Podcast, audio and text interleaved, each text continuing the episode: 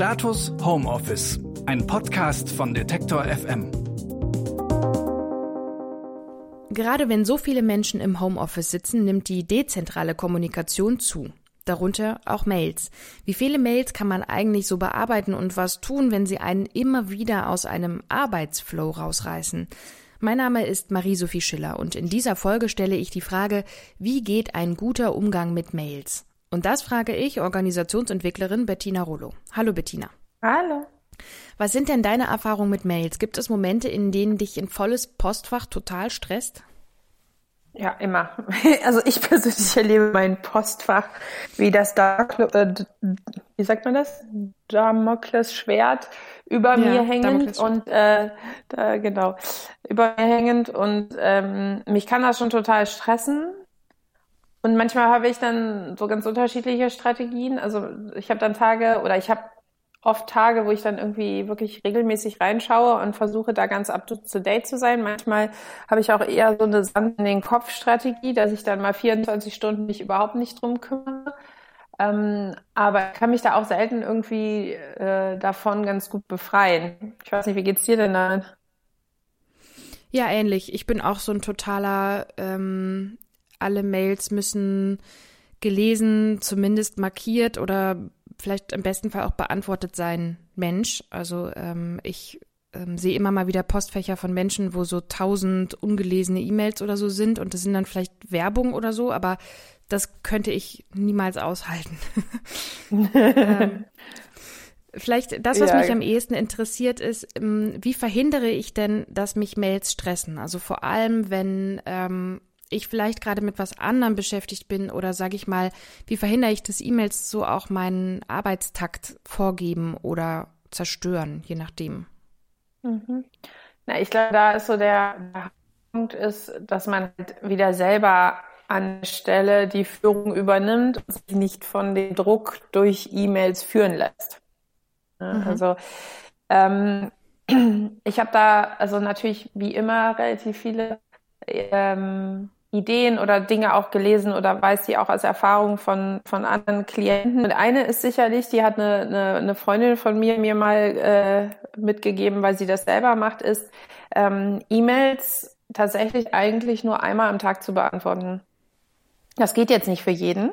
Ja, und manchmal ist das ja aller Tag, also der Teil unseres Tagesablaufs, dass wir uns um E-Mails kümmern und auch um die zeitliche Bearbeitung dessen. Aber sagen wir mal, also dieses, so die, die größeren Anfragen und alles, was nicht Zeit äh, genau beantwortet werden muss, tatsächlich in einem bestimmten ähm, äh, Zeitslot am Tag zu beantworten. Ja, also sie blockt sich da jeden Tag eine Stunde, die ist morgens, beantwortet dann die E-Mails und reagiert dann am Tag tatsächlich nur auf unglaublich Dringendes, was sie was natürlich schon bedeutet, dass sie reinschaut, aber sie scannt das mhm. dann durch und lässt das dann äh, wieder liegen. Ja. Das andere, die andere Möglichkeit wäre, wenn man das aufgrund der Aufgabe betreut muss, solche Slots mehrfach einzurichten und die wirklich auch in den einzublocken. Weil was sonst ja passiert ist, dass wir die E-Mails neben allem anderen versuchen zu beantworten. Und das ist ja einfach stressig, weil wir dann irgendwie äh, zwischen zwei unterschiedlichen ähm, Foki hin und her springen müssen und dauernd das Setting wechseln und uns dann weder richtig auf das eine noch auf das konzentrieren können. Hm.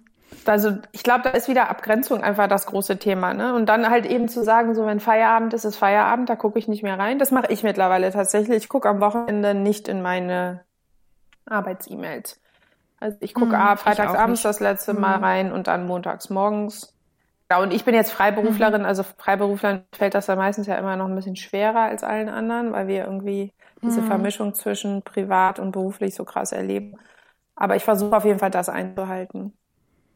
Ja, dieses ähm, auch mal nicht ins Postfach gucken, habe ich mir auch über Jahre hart erarbeitet. Ähm, warum fällt einem das so schwer? Was ist da, das, was ist der Grund dafür?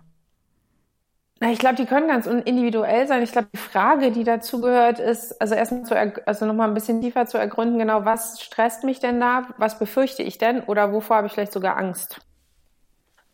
Mir ist das definitiv sowas, ähm, ich habe Angst, dass was passiert oder was kommt, worauf ich mich zeitlich schnell melden müsste. Und wenn ich dann sozusagen jetzt proaktiv von meiner Seite aus entscheide, dass ich das nicht tue, dann fällt mir nicht so leicht, vielleicht mit der Frustration auf der anderen Seite umzugehen oder vielleicht dann irgendwie auch den Konsequenzen, die daraus entstehen können. Also bei mir geht es viel darum, irgendwie so eine Befürchtung, wenn ich jetzt nicht immer erreichbar bin, dann kann ich nicht immer ähm, so on top von allem sein sozusagen.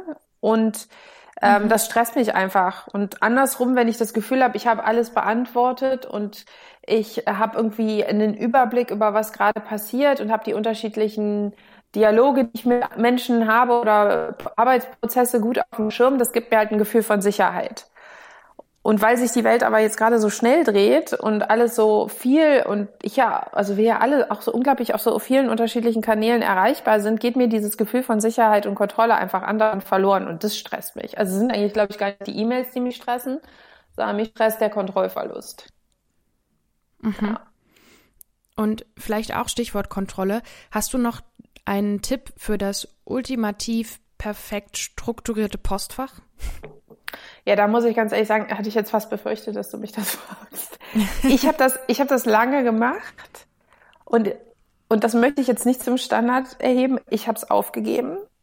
Ich nutze tatsächlich äh, nur, also ich priorisiere E-Mails. Das ist das Einzige, was ich mache. Und ich habe so einen äh, Task Manager, also wo ich E-Mails sofort in Aufgaben umwandeln kann. Und sonst ist mittlerweile seit drei einfach nur im Postfach. Und ich nutze mhm. die ja immer intelligenter werdende Suchfunktion, um Dinge zu finden. Ich habe einfach gemerkt, dass die, der Arbeitsaufwand, den ich machen muss, um es zu strukturieren, den Nutzen, den ich davon habe. Mhm. Und das ist aber jetzt, glaube ich, mehr eine Antwort auf meine individuelle Situation und so wie ich Dinge in meinem Kopf strukturiere. Und das möchte ich nicht zum Standard erheben. Ich bin mir sicher, da gibt es ganz viele smarte Möglichkeiten, das zu strukturieren. Aber ich glaube, die Frage ist eher so, was für ein Typ Mensch bist du? Wie strukturierst du? Also was für einen Überblick brauchst du und wie willst du das machen und das dann versuchen abzubilden? Also es ist jetzt nicht nach einem System von außen zu machen, sondern sich wirklich zu fragen, welche Strukturfunktion brauche ich, damit ich Dinge schnell finde und mir einen guten Überblick verschaffen kann. Und bei mir ist das tatsächlich hauptsächlich Priorisierung und weniger thematische Absortierung. Wir produzieren diesen Podcast über Homeoffice übrigens auch jeweils aus dem Homeoffice. Das erklärt im Übrigen, wenn hier die Leitung manchmal ein bisschen wackelt. Also entschuldigt das bitte. Ich sage danke, Bettina, für deine Ideen zum Umgang mit Mails und liebe Grüße nach Berlin. Tschüss. Ciao.